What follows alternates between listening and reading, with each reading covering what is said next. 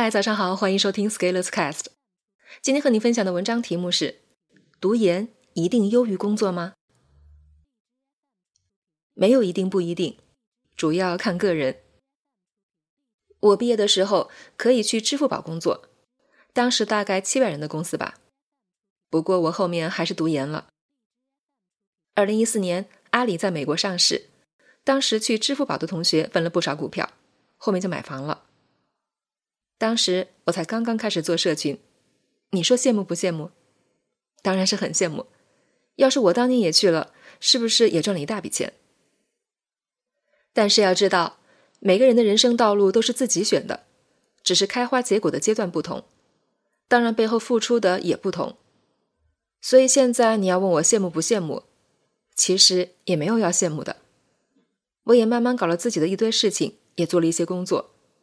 这些年行业发展变迁也很快，但是有自己做出的事情，其实就不用害怕。人从大学出来以后，就开始了和时间的赛跑，对手不是同学，是自己。只要你不断做出新成绩，就不用害怕当年选择了哪个，没选择哪个。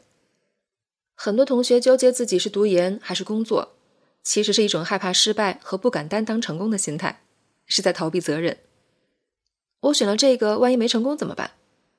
一想到这里就担心了起来，于是希望过来人给他一个肯定的答复，让他放心去选。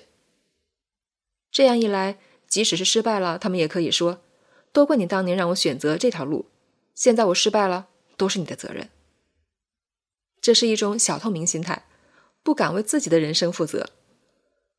所谓为自己的人生负责，就是敢选、敢闯、敢犯错。敢修正，自己摔过的跟头自己要认，认了以后吸取教训，下一次迭代会更好。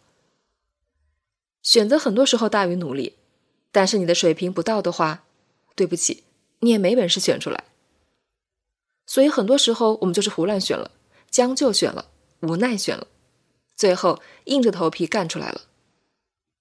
当你最终干得很好的时候，就会开始有人问你：“你真厉害。”当初是怎么选的呢？